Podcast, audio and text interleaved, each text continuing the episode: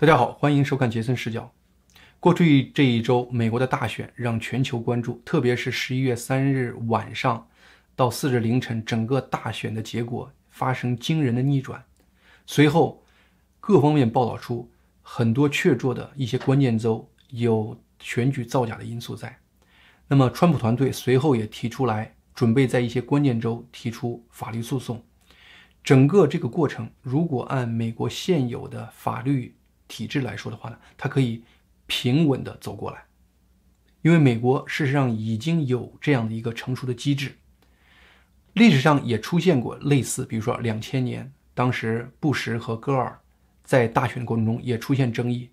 最终的话呢，全国等待了一个多月，最后是最高法院作出判决，由布什任总统。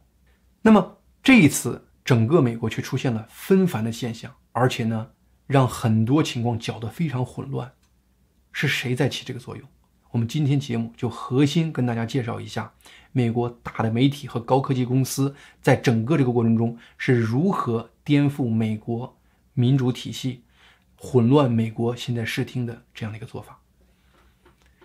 我们知道，大概在周五的时候，拜登当时出来讲了一次话，有人预测当时拜登是想出来宣称他竞选成功的，但是呢？因为没有媒体支持，所以说呢，他说了一些模棱两可的话，也就回去了。但是六号，当宾州的选票大概计到最后还没有完全计完的时候，所有的主流媒体突然开始宣布拜登获胜。这个我说的主流媒体，包括传统的左派媒体，比如说 CNN、ABC 或者是 NBC 这样的媒体，也包括传统的一些所谓的右派媒体，福克斯新闻、纽约邮报。《华尔街日报》等等这样的，全部统一出来，声称拜登获胜。当然了，也有一些还遵循这个传统价值的媒体，你比如说像平面媒体布莱特巴特，或者说电视媒体 Newsmax 或者 OAN，或者说是大呃大纪元新唐人这样的媒体，仍然坚守不宣布哪一家获胜。但是因为主流媒体庞大的影响力，而且是。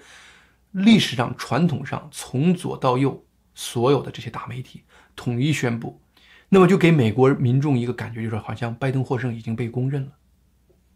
但其实并不是这样子。我们知道，这次刚才我提到那个三个传统比较偏右的媒体——福特斯新闻、纽约邮报、还华尔街日报这些媒体，其实都来自于一个老板，就是默多克。我们知道，默多克他本身是个生意人，当年他想进入中国的时候。他对中共无限谄媚，当然他进不去的时候，他才回过来，又开始做他的所谓的西方的媒体人。历史上，他在这个福克斯新闻或者说是纽约邮报，他让他偏右，其实也是为了赚钱。他为了拿到一个比较偏右的传统保守的这样的一个观众群，这是为什么福克斯新闻在过去大选前一段十月份创历史记录，观众量创历史记录，他赚了很多钱。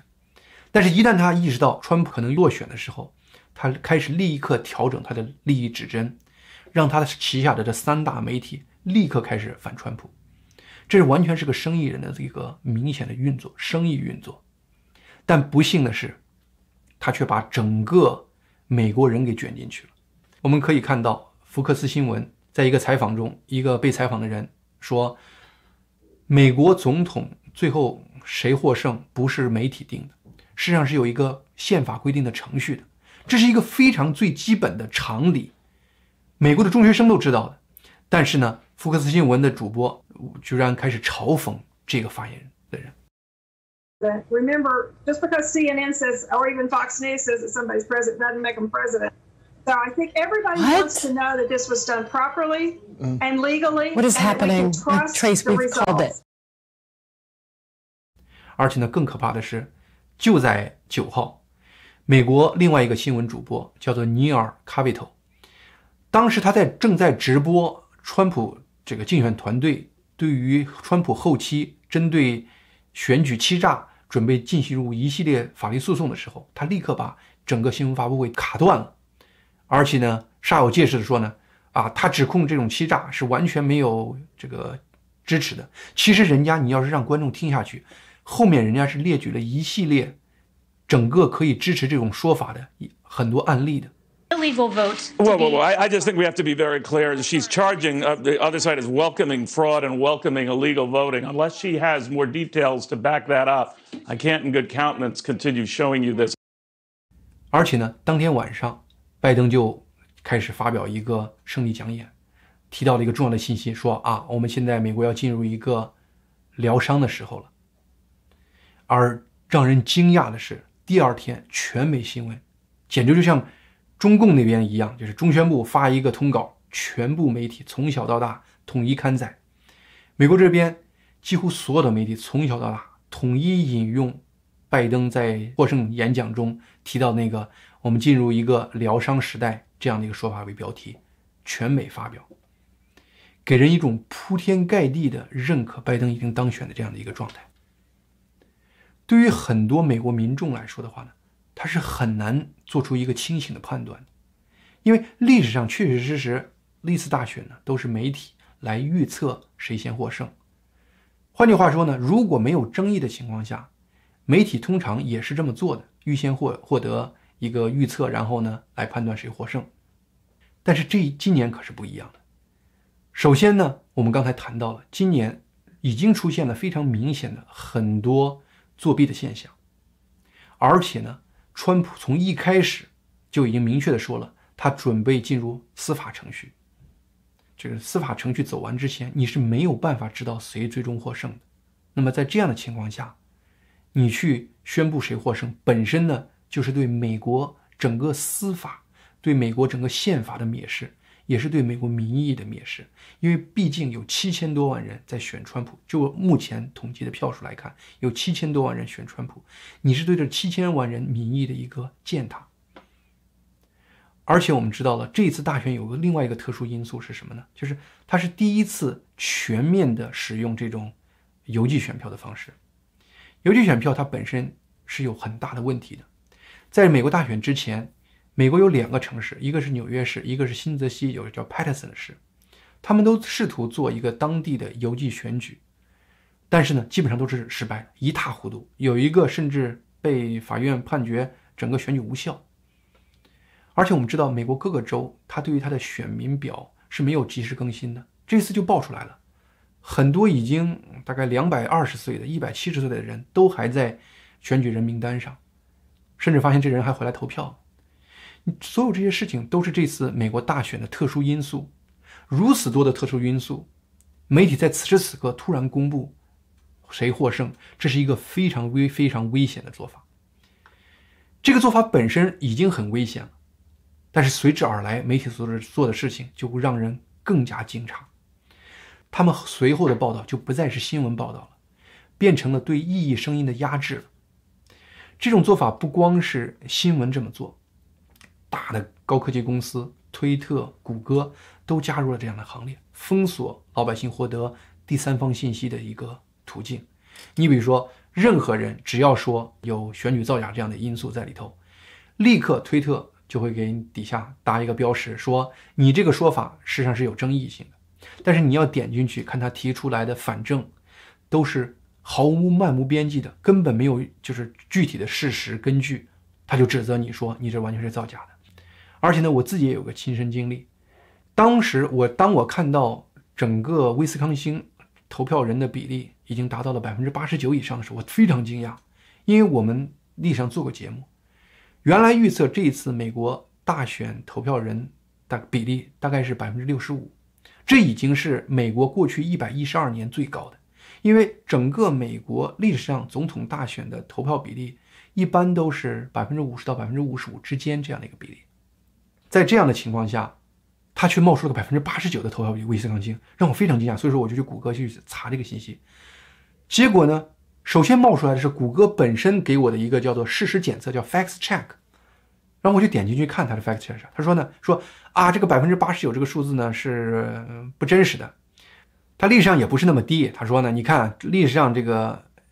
这个选举的比例也都是百分之五十二、五十五、五十三这样的比例。他说：“这一次的话呢，你也不应该是按投票的人除以分母，按注册选民这样的总数来算。你应该怎么算呢？你应该把威斯康星十八岁以上的居民作为分母。这完全是胡扯。十八岁以上的居民，万一是万一是嗯外国学生呢，他没有投票权；万一是绿卡拥有者，他没有投票权；万一是非法移民，他没有投票权。而且呢，你说了，如果说是按这个十八岁以上的人这一除，就是百分之七十一了。但是这个百分之一可不是跟历史上那个百分之五十多做对比的，因为百分之五历史上的百分之五十多都是以注册选民数量为分母的。你如果再比的话，你历史上也得除以当时威斯康星州十八岁以上的人居民，你要那样除的话，那可能历史上的数字都是百分之四十多了。所以他就是用欺负美国人算术不好，想不明白这些事情，搅浑水，所有这些说法是完全是。不具备最基本的法律概念的，但是呢，这就是谷歌提出来的，说叫事实检测。换句话说呢，很多人如果你头脑不清醒，你点进去这么一看，你被他搅糊涂了。换句话说呢，媒体和大的高科技公司用一切方法封堵美国人真正获得信息的能力，让你获得不到真正你应该获得的那个真相信息。这种做法是非常非常危险的。而且呢，他从心理上也给人暗示。我们可以举个例子：CNN 在大选前一天是十一月二日星期一上午十呃十点三十一，这是他当时的一个画面。这是他在大选之前长期用的画面。这个画面本身背景是深紫色，非常让人觉得压抑。而且呢，旁边列出一系列美国目前疫情感染人数、死亡人数这样非常让人压抑的数字。每天新闻围绕这些在报道。那么我同时在看，一旦大选之后，到十一月九日，当他们宣布拜登获胜之后，同样是星期一上午十点半的新闻，背景全变了，亮的背景，而且呢，长期这个疫情跟踪数据也消失掉了，整个给人一个焕然一新的感觉。他就是用这样的一个前后的对比，让你感觉哇，拜登获胜了，整个世界都豁亮了，就是这样的一个暗示，让你意识，就是说。潜移默化的被他控制住，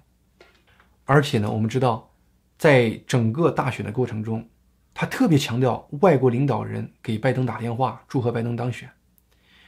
历史上，如果一个是被大家公认民选的领导，美国的总统，他是不在乎这一点的，因为他最在乎是美国民众选了他。外国领导人打电话那是客气话了，只有谁最关注外国人是不是就是外国领导是不是承认，就是政变的那些领导人。他最关注是哪个政府是承认他，而在这次媒体大量的报道啊，谁谁谁啊，先是加拿大的小土豆，后来是德国的迈克尔，这些人当然了，他恨川普恨之入骨，你选个狗上去，他也会祝贺那个狗的。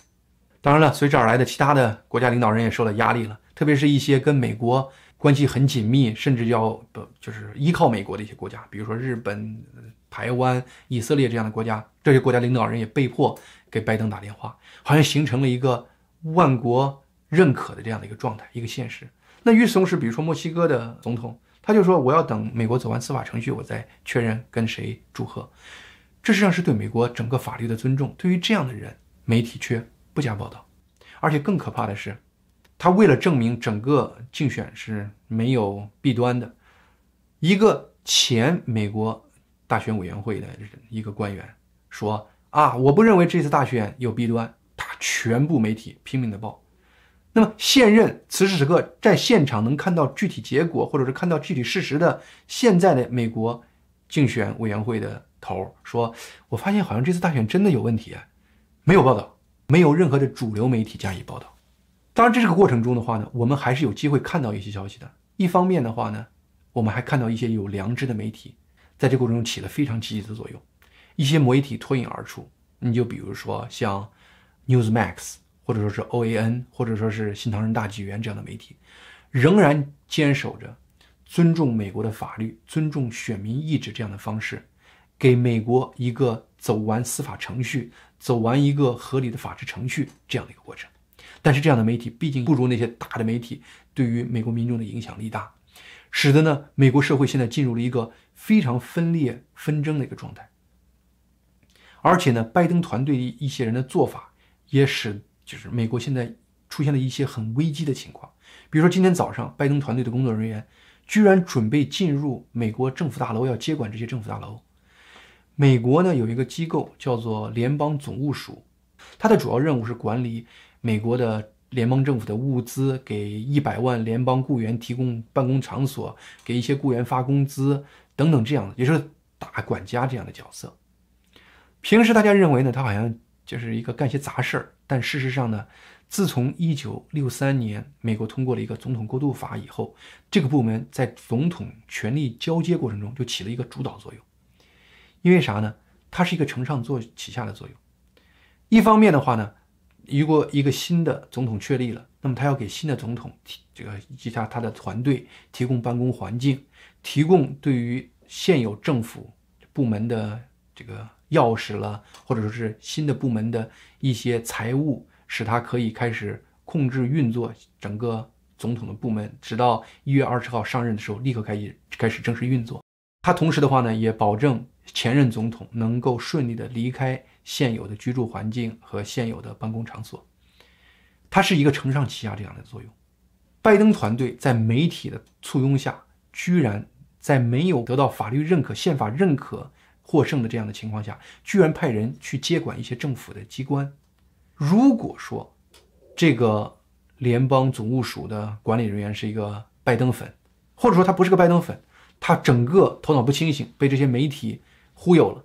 他真的把这些钥匙交出去，随后的法律诉讼，如果川普又赢了，那两组政府会不会内斗起来呀？整个美国又进入内战怎么办？你媒体在这个过程中起了什么样的作用？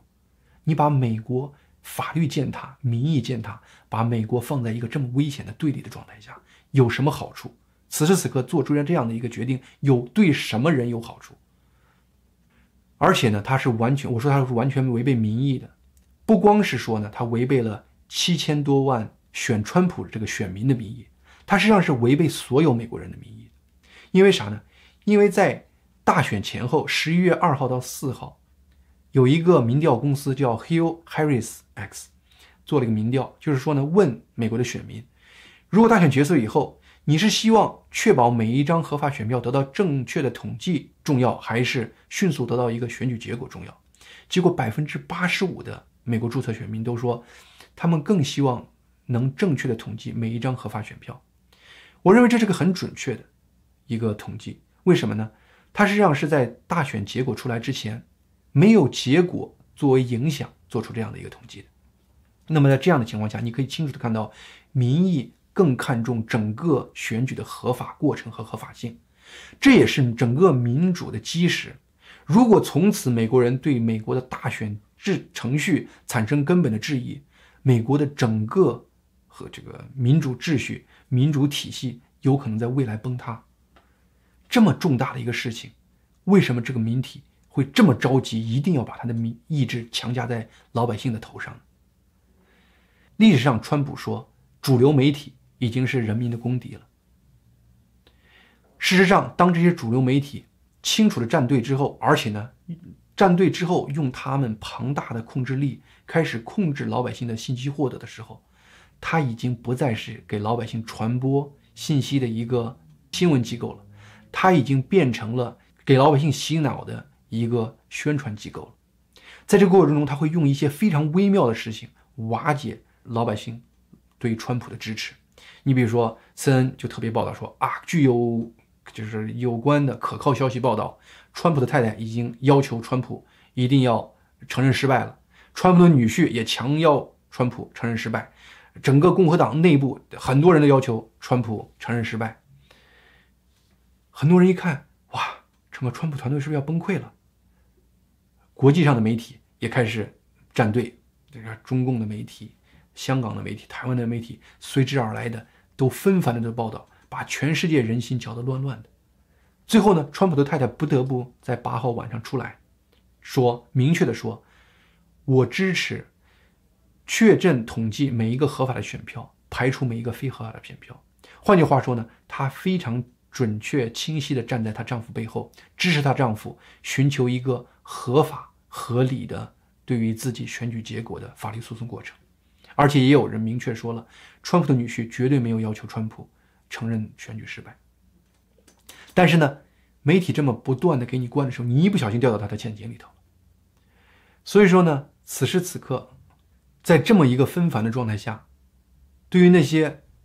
尊崇传统、尊崇法律、尊崇事实的那些媒体，你还可以看。但是对于大量的那些所谓的主流媒体，你一定要非常小心，因为它已经不是一个新闻机构，而是一个努力想给你洗脑的一个机构。好，我们今天节目就到这里，我们随后再跟大家讨论相关热点话题。